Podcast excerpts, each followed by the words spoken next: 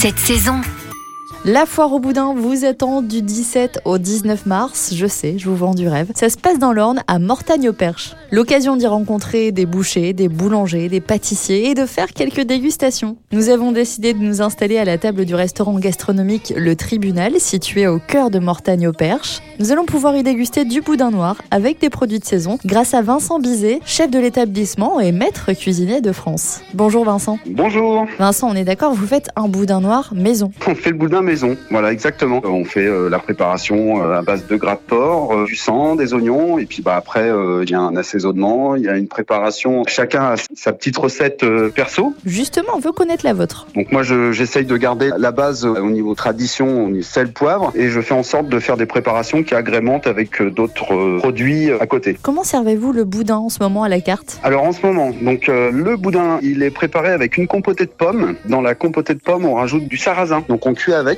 on fait compoter dans du cidre. On a des sarrasins qu'on fait euh, souffler comme le popcorn, qu'on rajoute sur la compotée de pommes. Je fais des noisettes qu'on fait euh, torréfier, concasser, et après je fais une vinaigrette avec un balsamique euh, de pommes, donc qui donne un côté parfumé et sirupeux avec ces noisettes. Ça sert à avoir un peu de croquant et une petite note d'acidité. Alors là, le printemps approche. Est-ce que vous avez une petite idée de votre future carte avec le boudin noir? Régulièrement, on, on a tendance à le faire avec un, un crumble dessus, ce qui nous permet de varier les, les saveurs et les goûts en fonction du crumble.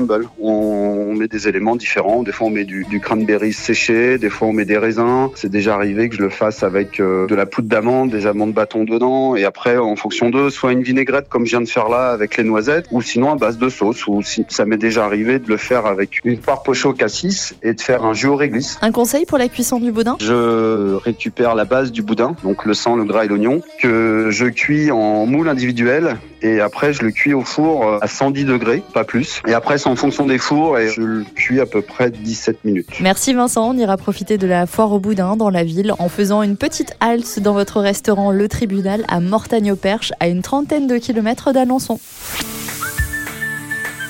Retrouvez toutes les chroniques de Sanef 177 sur sanef177.com.